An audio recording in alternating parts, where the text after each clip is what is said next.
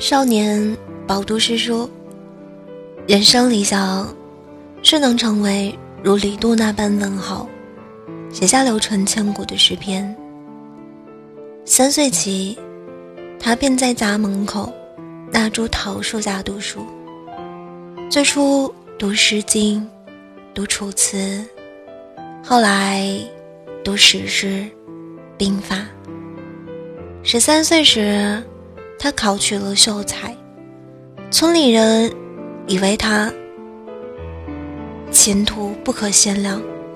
在少年不知道的地方，在那棵郁郁葱葱的桃树上，与桃树共生的桃妖，也听了少年读了十余年的书。十六岁那年，敌国进犯，少年弃笔从戎。应征成了名士兵。少年离家参军那天，阳光明媚，村子里有新人大婚，村口桃树上的桃花绽放的极艳。接亲回来的队伍走过少年家门口时，少年正好背上行囊要出门。有人打量了一番少年的装束，犹疑了下，问道：“小哥是要去参军吗？”少年点头。住在同个村子，结亲的人大多都是熟悉的少年。此时听到这个消息，不由有的沉默。别为我担心，少年冲大家摆摆手，没准儿我还能混个将军呢。桃之夭夭，灼灼其华。之子于归，宜其室家。少年轻轻碰了碰桃花的花瓣，念道。他冲迎亲的队伍抱了抱拳，新婚快乐，后会有期。受伤的少女看着少年远去的背影，想到他刚刚碰花瓣的场景，有些脸红。他那首诗是什么意思呀？少女戳了戳树上爬着的老鸦，老鸦摇了摇头，表示不知。少女扁了扁嘴。那参军呢？这个我知道。老鸭似是炫耀自己见识班囊道：“就是上战场打仗杀敌可危险了，据说去了基本就回不来了。之前听人说，附近几个村子没有一个人主动应征的。”不等老鸭说完，树妖自树上一跃而下，向少年追去。少年入了军队，从最底层的士兵做起。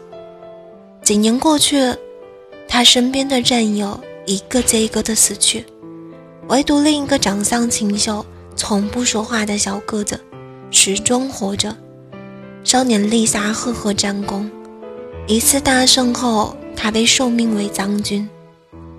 小个子仍是普通士兵，他不敢提刀杀人，只有跟着武功最高的将军身后，才敢上战场转一转。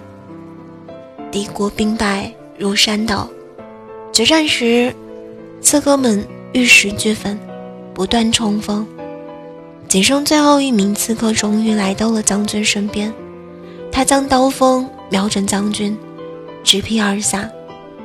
从来唯唯诺诺躲在将军身后的小个子，猛地紧开了人群，怒吼一声，将刀隔开。